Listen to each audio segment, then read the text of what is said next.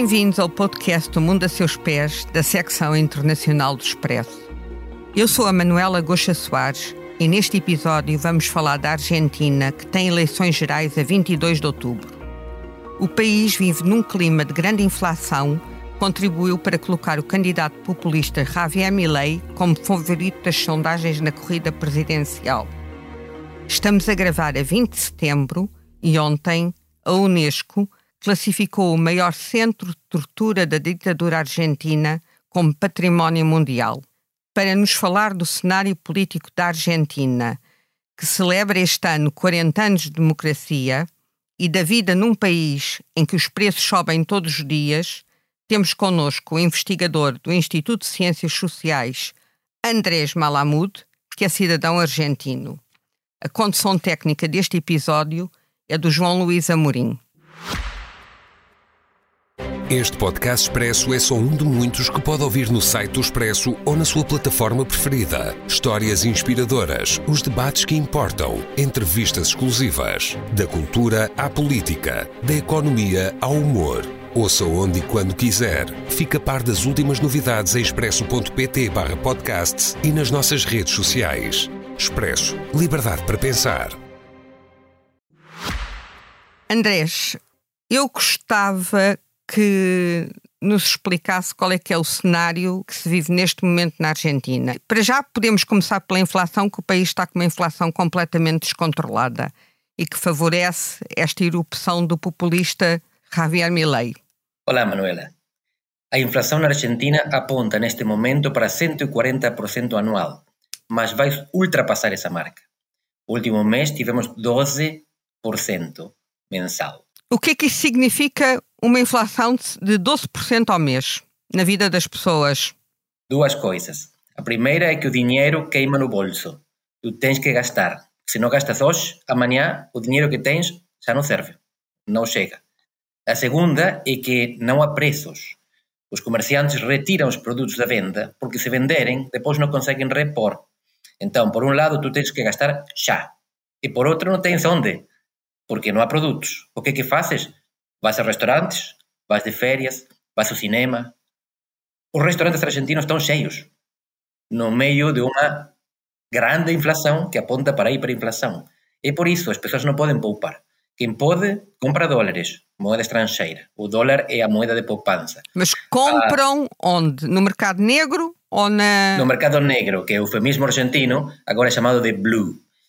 E isso quer dizer que é ilegal. É ilegal comprar dólares, mas todos os argentinos compram dólares, porque se não comprassem dólares, daqui a um mês o seu dinheiro vale, valeria muitíssimo menos. E, por exemplo, como é que se compram alimentos se os preços sobem todos os dias? Os alimentos perderam muito em variedade, em diversidade.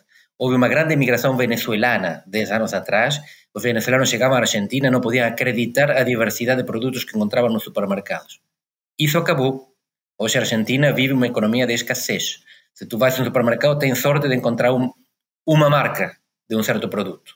E o que vais fazendo é comprando quando encontras. Por vezes, se num supermercado não encontras o produto, vais buscar outro.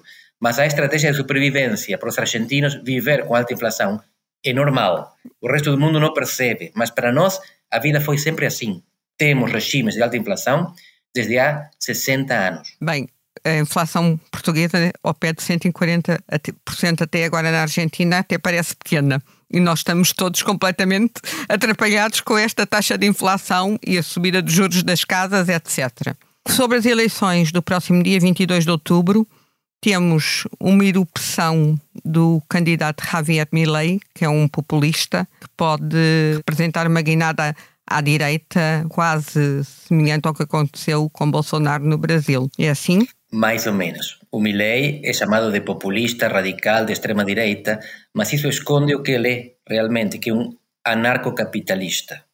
É alguém que não acredita no Estado. Olha para o contraste com Bolsonaro, que um militar acredita profundamente no Estado. Milley acha que o Estado é crime, crime organizado. E ele é muito claro, é explícito. Ele diz: entre o Estado e a máfia, eu prefiro a máfia.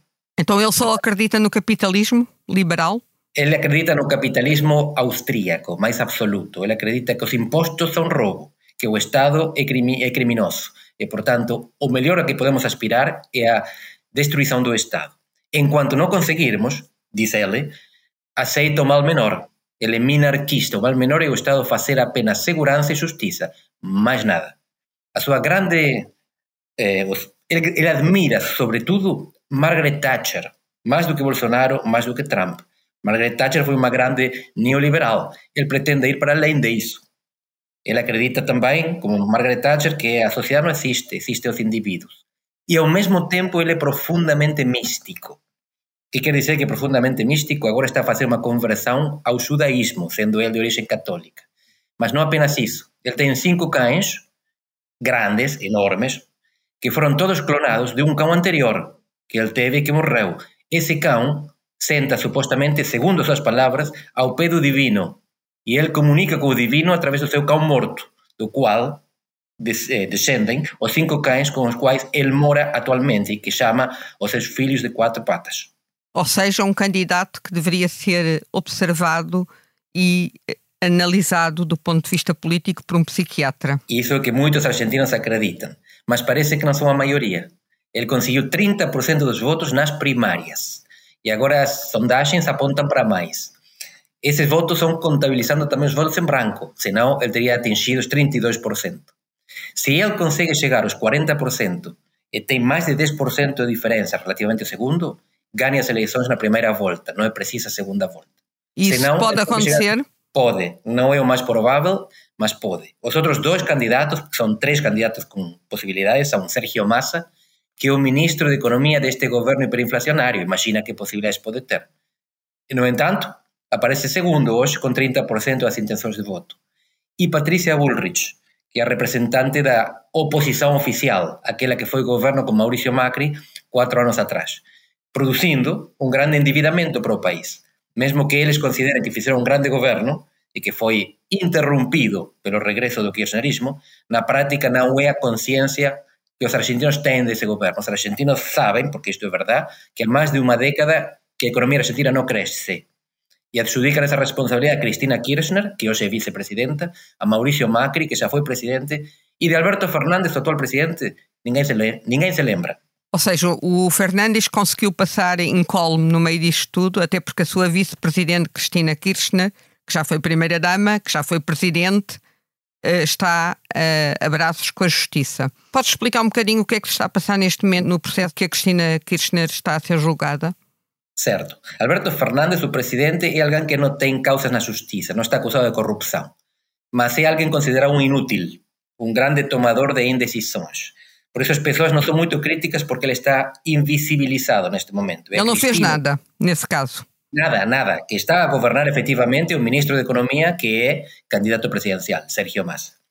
A Cristina voltou agora a ter as acusações por casos de corrupção que envolven toda a familia dela. O marido Néstor, ex-presidente, xa, xa é morto, mas os seus filhos Máximo, que é diputado nacional, e Florencia, que non ten nenhuma posición e que como menor de edad foi envolvida nos asuntos da familia pelos pais. Ela agora sofre de grandes problemas de saúde derivados desta questão, que é o grande trauma da Cristina, ter producido a doença da filha por tê-la envolvido nos negocios criminosos da familia. Mas esses negocios agora têm que ser outra vez examinados pela justiça. Mas mais importante é que isto acontece no meio das eleições. E que, e que negócios são esses? São os hotéis que a familia Kirchner tiña no sul do país, na Patagonia, e que foron utilizados, supostamente, por empresas de construción que na práctica non construíron nada nese lugar e que non estiveron neses hotéis nos tempos en que pagaron.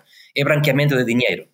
E tudo isto sabemos pelas investigacións jornalísticas. Os, os xornalistas fixeron unha investigación impresionante, non a verificar se efectivamente tiña habido ocupación dos hotéis, mas se os hotéis tiñan lavado os lençóis, se tiñan comprado produtos alimentares para o desayuno, para o pequeno almozo, Nada disso. Durante o tempo em que os hotéis dos Kirchner estavam supostamente cheios, não cobravam comida, não levavam lençóis. É essa investigação que a justiça tomou agora e volta a colocar Cristina nos holofotes. E a questão é, se Cristina aparece, prejudica o seu candidato. Neste momento, a oposição, a oposição não quer mais nada do que Cristina falar em público.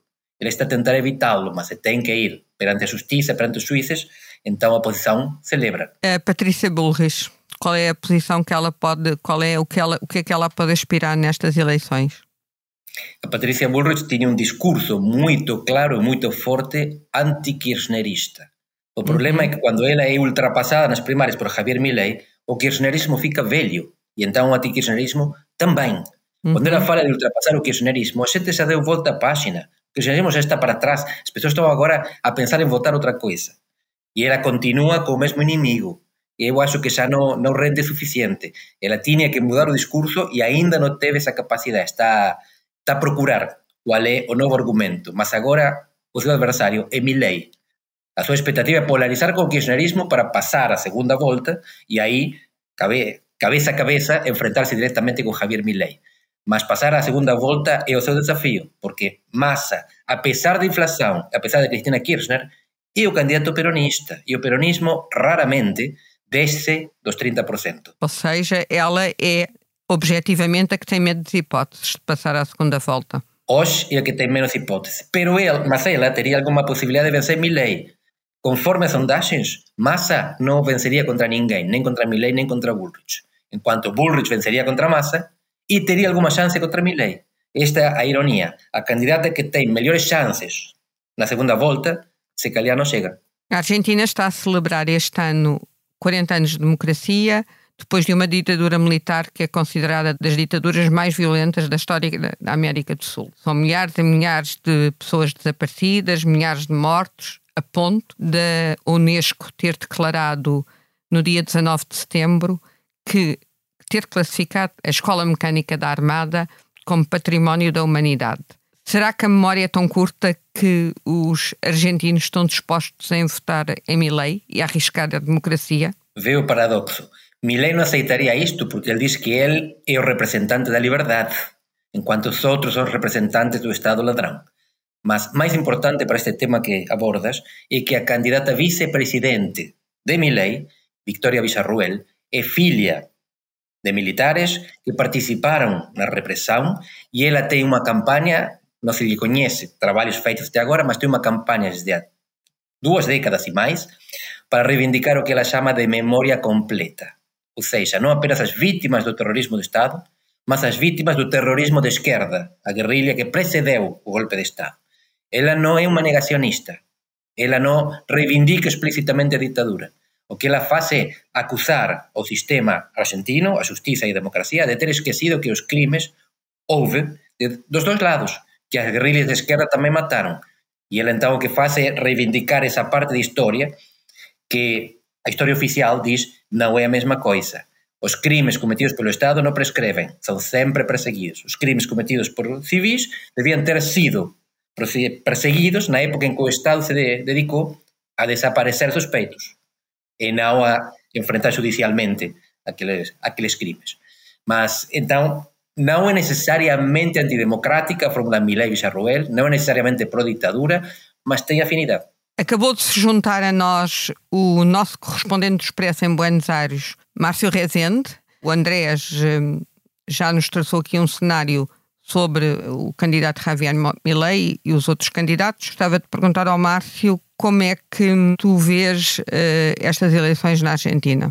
É, é um, é um cenário muito difícil, porque não se imaginava isso há, não sei, há dois meses. O Javier Milei não, não, não aparecia no cenário tão competitivo. E agora, com a, com a sensação de que vai ganhar. É, isso tem mexido muito com o mercado, porque, por exemplo, com o mercado e com as pessoas, com a sociedade de, de modo geral. Para o mercado, o Javier Milei não é é uma incógnita e, e uma incógnita que causa preocupação, porque ele é tão selvagemente capitalista que assusta até o próprio mercado. Para as pessoas, isso é um risco quando olhamos para o lado, por exemplo, com o Bolsonaro, com o Trump, que são as referências do, do Javier Milei. Então, essa incógnita do que vai acontecer, por exemplo, ele tem um discurso de dolarização da economia, então muitos agentes econômicos é, procuram dolarizar-se antes, antecipar-se essa dolarização. Então, a, a procura por dolarização se acelera. E isso tem um impacto na economia. Para co conseguir concorrer com o Javier Milei numa, numa eventual segunda volta, o governo tem é, anunciado uma série de medidas que tem a ver com distribuição de dinheiro. E como não há crédito no país e não há dinheiro que sobre, isso se financia através da emissão de moeda, o que gera mais inflação num país que está colapsado pela inflação. Então há um Quando risco. tu dizes distribuição de dinheiro, é distribuição de dinheiro em quê e para onde e para quem? É uma distribuição de dinheiro ao máximo. Por exemplo, por exemplo, o, o acordo da Argentina com a FMI é fechar o ano com um déficit fiscal primário de 1,9% do PIB. O que o governo anunciou nas últimas semanas de distribuição de dinheiro, agora vou explicar do que se trata, duplica isso. Nós estamos falando de mais 1,6% do PIB, é uma barbaridade de dinheiro. E a Argentina não tem dinheiro. Então, isso vai ser financiado com mera emissão monetária, o que alimenta a inflação. Há um, a, a, o país está é, numa espécie de namoro com a hiperinflação. Há um risco de hiperinflação no horizonte. Não se tem mais referência de preço. As pessoas perderam noção do quanto as coisas custam realmente. Sim. E convalidam os preços porque imaginam que na semana seguinte ou daqui a dois dias será maior o preço. Sim. É um cenário bem dos anos 80. É uma coisa. É o uma... Andrés tinha-nos traçado esse cenário. Ó oh, oh, Márcio, eu vou-te perguntar uma coisa. Tem estado, tem estado a ser discutido a questão do, do imposto sobre do, dos impostos sobre rendimentos e sobre e da tributação sobre lucros e o Milley, uh, o que é que o Milley está a defender nesse capítulo? É, esse capítulo é um capítulo é, incompleto. Por quê? Porque pode-se reduzir imposto, mas também deve-se reduzir o gasto, o gasto público. E é justamente o que eu estou a dizer, que o gasto público está a aumentar quando não há mais dinheiro. O Milley, ele, ele ontem aprovou... O que é que o Milley diz sobre impostos? Todos são a favor da redução de impostos. Todos. Só que um setor, representado, digamos assim, pela candidata Patrícia Bullrich, é, é, a favor da redução de impostos desde que haja uma redução do gasto público. Do lado contrário, do contrário seria uma irresponsabilidade, porque o país não, se não reduz o, o gasto e não arrecada, de novo acelera a possibilidade de, uma, de, de inflação. Então, é, o Milley vota a favor da redução do imposto, seja como for. E há uma, há uma suspeita, há uma, uma sensação de que existe um pacto entre o governo, o candidato governista, o ministro da Economia, e o Milley, para os dois disputarem uma segunda volta. E convém aos dois essa disputa de segunda volta. Os dois acham que podem ganhar. A chance que o Sérgio Massa tem de ganhar as eleições é rivalizar com o Javier Milei. E o Javier Milei acha que é uma vitória assegurada rivalizar contra o Sérgio Massa. Vou voltar ao Andrés Malamud. Andrés, diz-me uma coisa. Tu, a questão normalmente dos impostos é uma questão a que a população, em que o votante é sensível.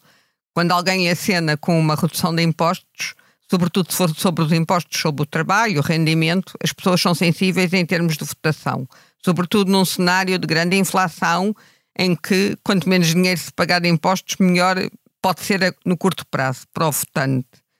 Um, aqui, esta posição do Javier Milei de defender uma redução de impostos é, é pode, pode captar votos ou, ou pode haver maturidade do eleitorado para perceber que isso é absolutamente uma promessa envenenada? Evita perder votos, no vai captar máis por iso. Mas eh, Javier Milei foi claro, el ten unha posición trotskista relativamente a esta posición, e quanto pior, mellor. Ou seja, é um capitalista trotskista. E sim, a súa estrategia política é trotskista. Ele acha que o Estado debe ser destruído, que é mellor que desfinanciar o Estado. Ele literalmente dice que a justiza social é roubo.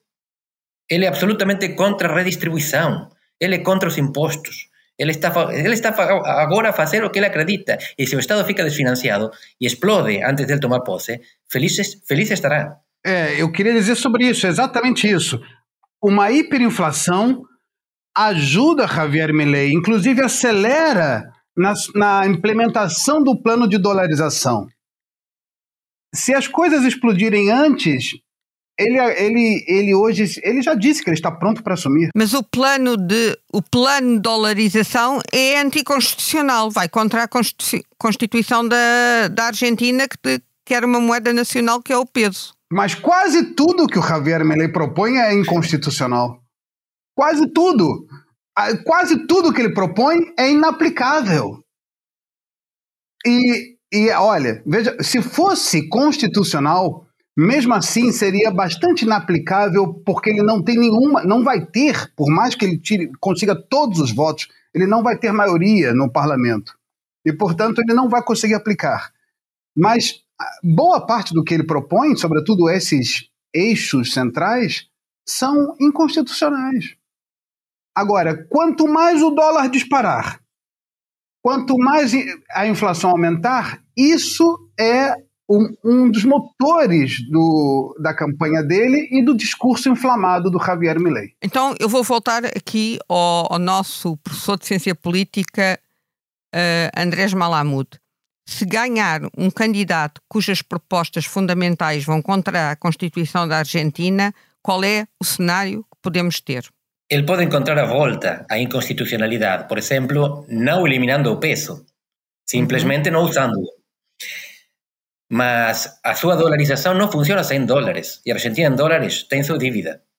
Portanto, o Estado argentino não pode pagar nessa moeda. O que, é que ele pode fazer? Três coisas. a primeira coligação com aquele, aquilo que ele chama de casta, que é o establishment político. Ele prometeu que não. De facto, o que faz é só insultar a casta. Dia domingo, ele não participou num programa de televisão dizendo que ele não concordava com estar com, literal, essas merdas de convidados. Eram três pessoas com as quais não tinha que partilhar o ecrã. Simplesmente estaria antes ou depois dele. E, e eu era um deles. Ele era um deles. Mas independentemente disso. Bem, e tu eu... como é que te sentes depois de ter sido insultado pelo Javier Milei? Honrado. Mas a segunda possibilidade que ele tem é tentar fechar o Congresso, que é o que fez Fujimori, Alberto Fujimori, no Peru em 1992, ou tentou fazer. Bukele, Isso é o primeiro passo para a ditadura. Exatamente. O problema é que ele não tem forças armadas. A Argentina não é o Brasil. As forças armadas estão desmanteladas. E as que ficam não têm vontade de fazer um golpe de Estado, não têm instrumento militar. Então a terceira é a destituição, é o impeachment. Ele não vai ter maioria, não vai ter sequer um terço, nem na Câmara dos Deputados, nem no Senado. Portanto, é aliança com a casta que ele rejeita. Tentativa de fechamento do Congresso, golpe militar, que ele não tem instrumento, destituição. Eu considero que esse é o cenário mais provável. Bom, e aí nesse cenário é, é, ajuda a entender por que o peronismo barra kirchnerismo está contente com a vitória do Javier Milei, porque a chance de se manter vivo... Não, não é com a vitória, por enquanto é candidato, pode nem ganhar. Estamos ah, com um cenário, esse cenário de vitória, porque a chance que o peronismo hoje, completamente sem nenhuma capacidade de chegar ao, ao poder, e o kirchnerismo, sobretudo, que é a ala mais radical de esquerda do peronismo, possa ter chance de voltar ao poder. Porque o que veio depois foi selvagemmente pior. Então as pessoas voltam àquilo que é horrível, mas era habitável. Andrés, para Portugal, para quem não, a maioria das pessoas que acompanham este podcast, que fazem esta viagem para a Argentina conosco, Perón morreu há décadas. O que é o peronismo quando, décadas depois do seu criador, Juan Perón, ter morrido? A maneira mais próxima de transmitir isto para um europeu é comparar com o golismo francês. Charles de Gaulle também morreu, mas o seu movimento. Quem tem menos de 50 anos já não sabe o que é o golismo francês. Exatamente, mas se olhar para os jornais franceses, o golismo ainda continua a aparecer. O que foi o golismo, o que foi o peronismo? Um movimento identitário associado com a nação, que tinha dentro de si esquerda e direita. Neste Movimentos momento, personalistas. Sim, mas ultrapassam e sobrevivem o personalismo, levam o nome do fundador, mas agora é como tu dizias, se calhar até na França há pessoas que são golistas e não sabem. Como na Argentina são peronistas sem saber quem foi Perón. Agora sabem quem foi Kirchner e a Cristina. Mas o peronismo, como características próprias, tem na Argentina duas. A primeira é uma grande vocação pelo poder, o que dizia Márcio agora, o peronismo estaria feliz, o kirchnerismo sobretudo, se ganhasse Milley, porque eles acham que recuperam o poder mais cedo, depois do fracasso que espera eles de Milley. Eles têm vocação, vocação pelo poder, não é vocação pelo controle do poder, não é uma vocação institucional. É fome de mandar. E a segunda é uma sensibilidade popular. O peronismo é o setor, setor baixo da população. Orgulhoso de ser baixo, orgulhoso de não ser sofisticado, orgulhoso de ser plebeu. Então o peronismo é isso.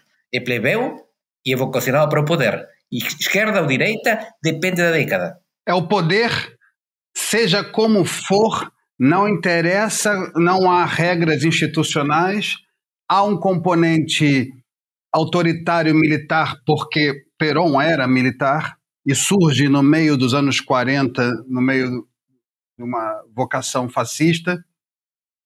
É também essa autoridade marcada a partir dos sindicatos, onde não há instâncias de debates prévias, é um cacique a mandar e essa, esse componente popular que, se deri que derivem no famoso populismo. Eu, depois de ouvir esta vossa explicação sobre o peronismo, sou tentada a dizer que Milley, de alguma forma, é peronista. Porque ele quer o poder pelo poder. Ele é um doutrinário, ele acredita, ele tem uma Bíblia e tem economia austríaca. Ele é muito mais doutrinário que os peronistas. Quando tu falas da economia, dessa Bíblia da, da economia austríaca, queres especificar? Sim. Ele tem, dizia, cinco cães. Um deles chama-se Conan, como o cão anterior, do qual todos descendem clonadamente. Depois os outros quatro chamam-se Milton, e Rothbard, e Lucas e Robert. São, são todos nomes de economistas famosos, muitos deles prêmios Nobel. Ele é um maluco de economia e da doutrina econômica que acredita que o Estado é crime, que o imposto é crime e que, portanto, a liberdade é absoluta, assim é que se chama o seu partido, a liberdade avança. Eh, quero poder? Sim, mas é novidade, querer o poder. Ele nunca queria, ele já foi guarda-redes, ele já foi cantor de rock, ele já foi eh, entertainer na televisão, estilista. Ele foi muita coisa. A ambição pelo poder é recente. É, agora o, essa questão do, do, liberalismo na América Latina conviver com regimes autoritários, por um lado, e por populistas, por outro, não é novidade. Aliás, o, o liberalismo não tem aqui um cenário natural, devido às divisões sociais, às, às, a, a péssima distribuição de renda. Então, o Milley é um liberal, ultraliberal, mas ele é argentino e ele tem um componente populista. Esse populismo não é aquele é aquele que aparece com Bolsonaro e Trump, mas é também esse populismo peronista que é parte da cultura local. Vou fazer uma pergunta aos dois. Vou começar pelo Andrés. Em quem vota? Qual é a, a tendência de voto da população mais velha, a partir dos 55 anos? E qual é a tendência de voto dos jovens? Os mais velhos votam sobretudo no Juntos por el Cambio, na Patrícia Bullrich. Os mais novos votam no Milley, sobretudo rapazes. E, por, e, o que, e as, as mulheres mais jovens, onde votam? As mulheres, as mulheres nem por isso. Estão um pouco atemorizadas pela violência do candidato. E o candidato tem um discurso que é politicamente incorreto, contra a ideologia de gênero, contra o aborto, portanto, tem naturalmente algum eh, antídoto então, além do mais, é machista. É, ele não consideraria, se calhar, isso porque a sua, como ele diz, o seu chefe, e ele chama assim de chefe, é a sua irmã. Mas ele é, apesar de ser um libertário, contra o aborto, porque ele acha que há apenas três direitos no mundo: vida, liberdade e propriedade. E a vida começa, aí aparece o seu misticismo, no momento da conceição. Então a mulher não tem o mesmo direito sobre o corpo que tem o homem. Mas ele não pretende, se tu dizes que ele é machista, eu não acho que ele concorde com isso. Mas, na prática. Mas eu não, não perguntei a ele, perguntei-te a ti. É, ele não se definiria dessa maneira. Ele acha que é subordinado à sua irmã. Mas, mas é profundamente antiabortista. Márcio? É, ele não tem um discurso machista, como também não tem um componente militar, por exemplo, que aparece no Antônio Cast no Chile ou no Bolsonaro no Brasil. Mas, mas, veja bem, é exatamente como o André diz. Eu, eu encontrei o Javier Milei no, em dezembro de 2020, quando na Argentina foi aprovado o aborto, ele estava do lado azul, onde estão os anti-abortistas, né? Ele estava lá junto com esse grupo, ele não estava do outro lado.